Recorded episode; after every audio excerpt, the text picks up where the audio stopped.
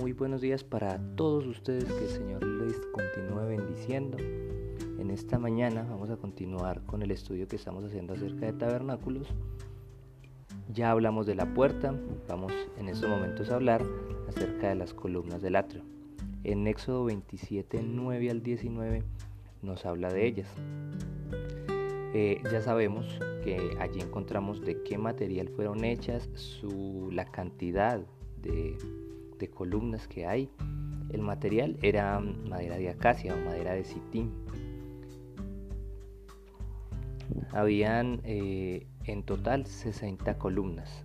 60 columnas, 20 mirando hacia el norte, 20 hacia el sur, 10 columnas hacia el oriente y 10 hacia el occidente. Recordemos que la puerta quedaba hacia el lado oriental.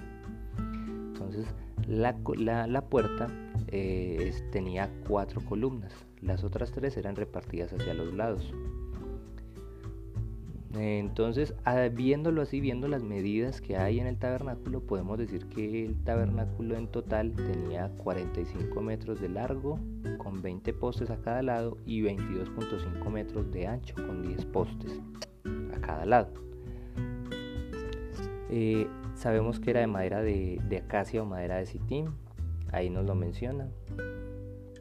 Eh, la posición, la posición que tenían las columnas, eh, era, tenían que estar firmes, ya sabemos, para poder sostener eh, el lino fino, que eran las, que eran las cortinas que estaban alrededor, la que hacían el, cerco o el vallado alrededor de ellas. Y debajo de ellas tenían eh, una base, una base de bronce y arriba tenían un capitel de plata eran sujetas con unas cuerdas, con unos lazos de, piel de, cabra y al piso se sujetaban por medio de unos clavos. La base de bronce nos representa el juicio. La, base de bronce representa el juicio. Y el capitel de plata nos representa la justicia de Dios.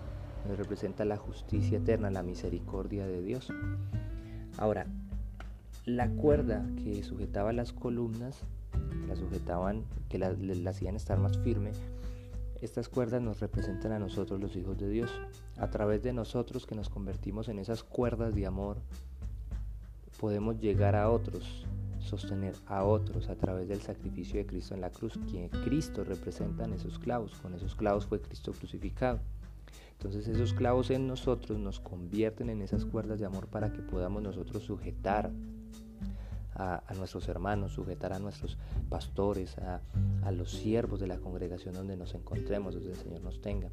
Somos nosotros quienes vamos a ser eh, útiles para que podamos sostenerlos a ellos a través de oración, a través del ayuno. Entonces nosotros somos aquellos que nos convertimos en ese sostén para estas personas, para aquellos siervos, para todos los hijos de Dios en esta tierra.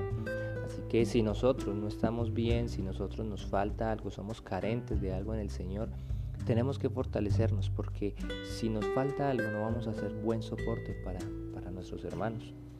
Así que hoy te quería conversar de eso, que quiero que lo tengas presente y que el Señor te hable en esta mañana eh, a, través de esta palabra. Que seas también una columna, que te conviertas en una columna en tu congregación, en tu casa, pero que al mismo tiempo seas también una cuerda de amor que sujeta a otros.